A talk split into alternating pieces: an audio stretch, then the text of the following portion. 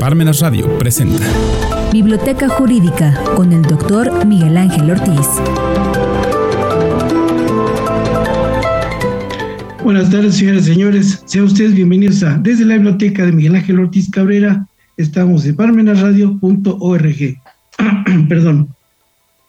Para el día de hoy tenemos cuatro puntos que estimo son de importancia para el gran público que nos hace favor de seguirnos semana a semana.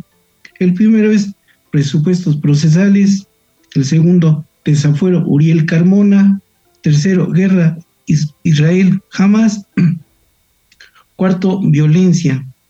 Bueno, empecemos. Fíjense que recibí muchos mensajes de las personas que nos hicieron favor estar pendientes de la emisión anterior, donde hablamos sobre el asunto del homicidio del señor Luis Donaldo Colosio Murrieta. Y me dicen, con razón, que si bien es cierto que hablé de la, los presupuestos procesales, pero no di las fuentes. Y bueno, ya, ya quedamos en que los presupuestos procesales son los requisitos indispensables, necesarios, para poder obtener una resolución favorable, pero tienen que estar satisfechos siempre, en todo momento, desde el principio hasta el final.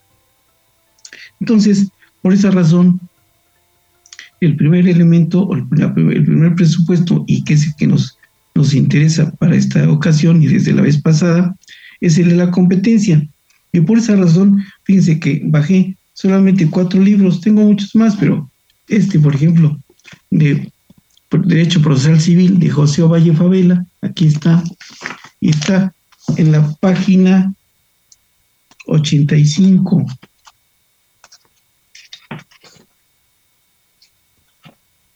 Ahorita les muestro la página.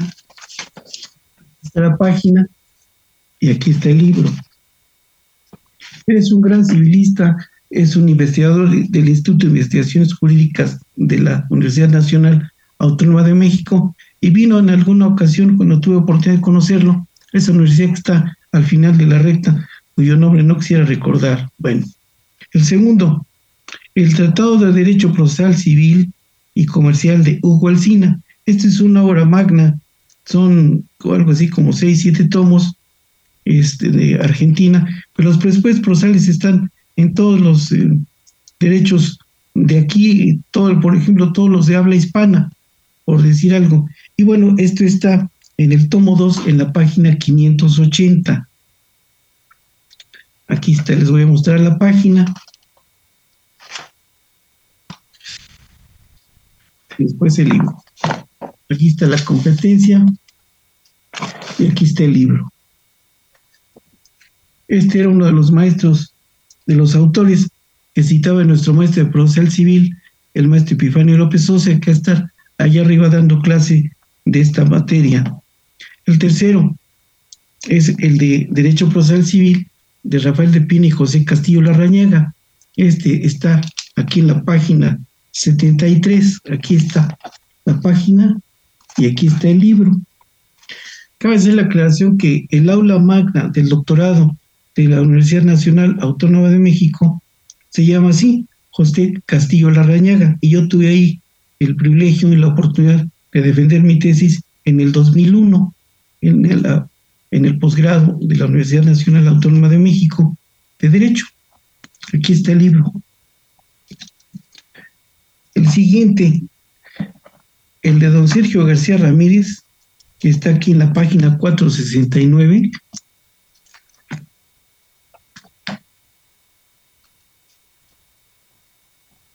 Aquí está el libro. Aquí está la página, perdón, y aquí está el libro. Cabe hacer mención que don Sergio García Ramírez es una de las glorias del derecho en México. Él fue presidente de la comisión, de la, la Comisión Interamericana de Derechos Humanos.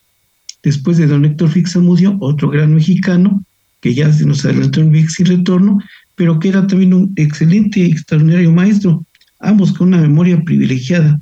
Entonces yo todavía, eh, él ocupó varias carteras en los exenios de Miguel de la Madrid, de don José López Portillo, hasta el, creo que hasta el de Salinas de Gortari, tuvo algunos puestos. Actualmente sigue como catedrático de la Universidad Nacional Autónoma de México y sigue dirigiendo algunas tesis y dando conferencias. Yo tuve oportunidad de saludarlo. Vino a dar una conferencia aquí hace unos tres años antes de la pandemia, aquí en la Universidad de Puebla, Autónoma de Puebla, aunque ahora ya creo que es benemérita. Y entonces es un excelente orador y tiene, él una vez me dio una receta que me dijo, espero que la cumplas. Y porque yo le pregunté que cómo le hacía para publicar tanto. Y él me dijo, mira, diario en la noche a la hora en que llego, escribo una hoja. Le dije, oiga, y cuando tiene usted algunos problemas, algún trastorno por el cual no pueda mm, hacer ese trabajo, me dijo, entonces ese día no lo hago y el día siguiente hago dos. Y en esa época, cuando él me dijo eso, tenía algo así como 25 libros publicados. Yo tengo como 10 más o menos, pero la última vez que lo platiqué con él, me dijo que ya tenía 32 obras publicadas. Y bueno, es un hombre muy serio, decente y un gran autor de gran reconocimiento a nivel nacional e internacional. Bueno, por lo que hace el siguiente punto, al desafuero del señor Uriel Carmona, fíjense que la Suprema Corte de Justicia de la Nación fue la que hizo una interpretación respecto del fuero, porque en la legislación de Morelos, que checamos el licenciado Martín Minero y su servidor la vez pasada, no estaba contemplado que el señor tuviera fuero. Solamente se le podía exigir responsabilidad en el ejercicio de su encargo. Al único al que se le podía exigir o, tenía el privilegio de tener fuero era el gobernador del estado, pero el procurador no.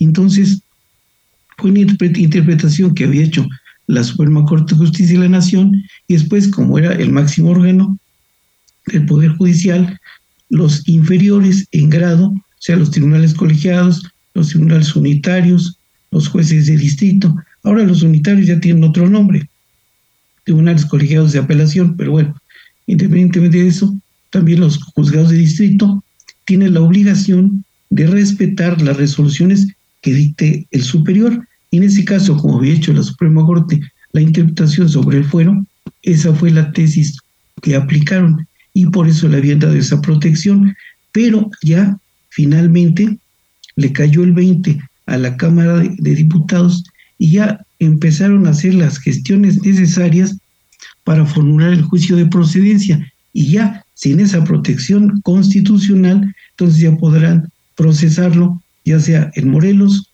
en la capital de la República, en la Ciudad de México, respecto de los delitos que supuestamente había cometido. Uno de ellos, al parecer, es encubrimiento de una dama que fue sacrificada y que por el cual acusaron a otra persona por feminicidio. Y él, al parecer, al parecer, es encubridor de ese ilícito. Bueno, si es así, fíjense que el fuero, el concepto como tal, está en este, esta obra de don Rafael, de, don José Becerra Bautista, perdón, Introducción al estudio del derecho procesal civil. Aquí está. Y aquí está en la página 40. Aquí establece lo que es el concepto de fuero. Aquí está. Aquí está el concepto, aquí está la página, aquí está el libro. Bueno, esta, les voy a mostrar la, la portada, porque como tiene algunos años, aquí está.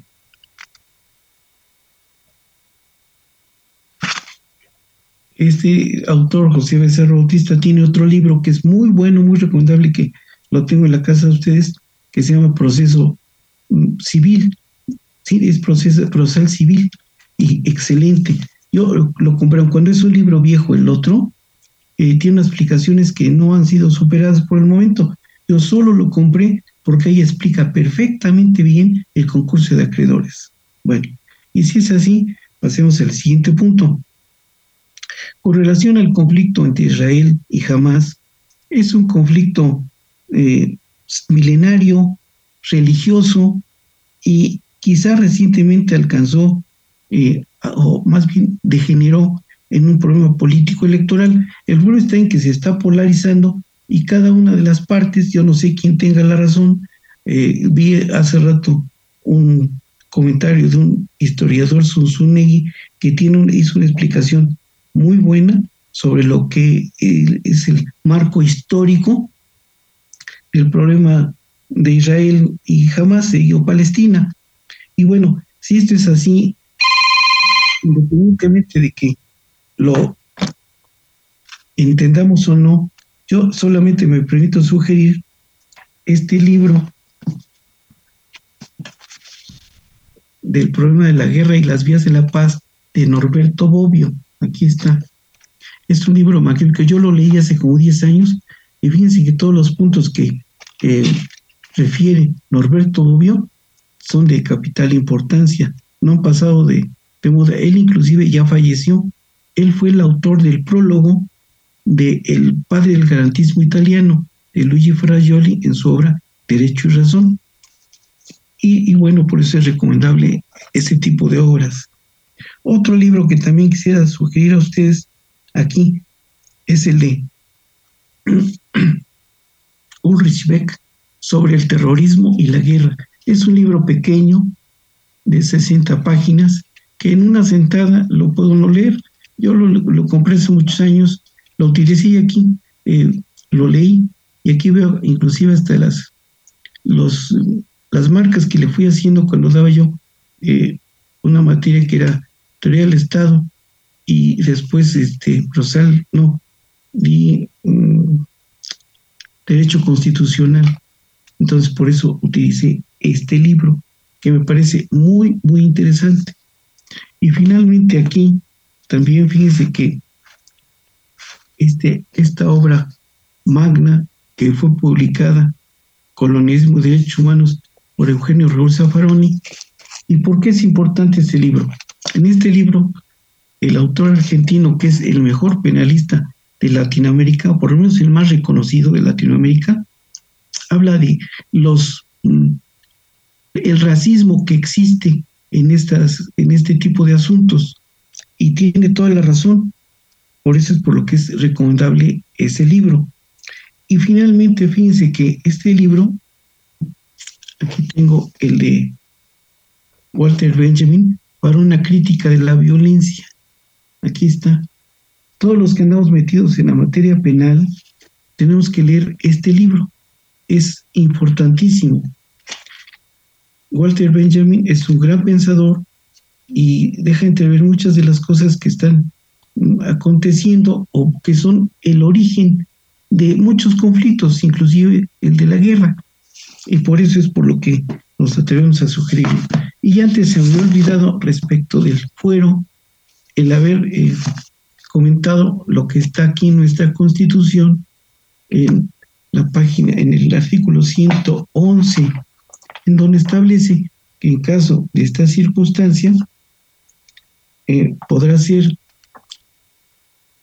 dice, para poder proceder penalmente por delitos federales contra los ejecutivos de las entidades federativas, diputados locales, magistrados directores colegiados de, de justicia, las entidades federativas, en su caso, los miembros de los consejos de la judicatura locales y los miembros de los organismos a los que las constituciones les otorga autonomía, se seguirá el mismo procedimiento establecido en este artículo, pero este supuesto, la declaración de procedencia será para el efecto de que se comunique a las legislaturas locales para que en el ejercicio de sus atribuciones procedan como corresponde, que pudiera ser el caso del señor Uriel Carmona.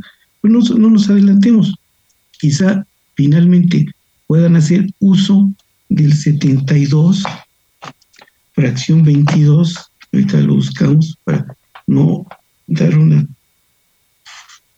una idea, una,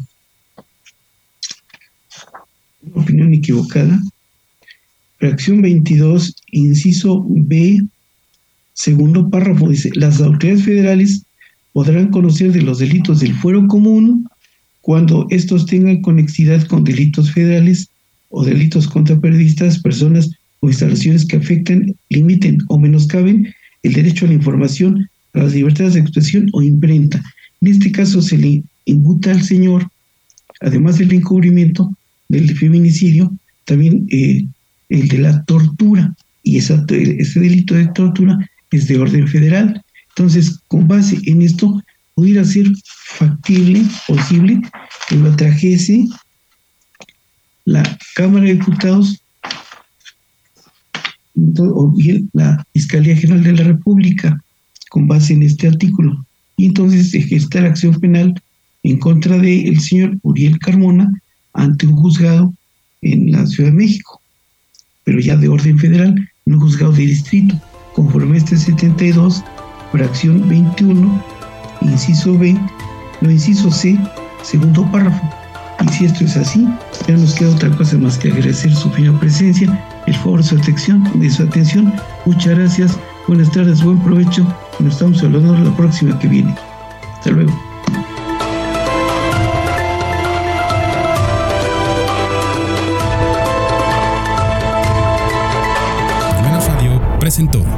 Biblioteca Jurídica con el doctor Miguel Ángel Ortiz.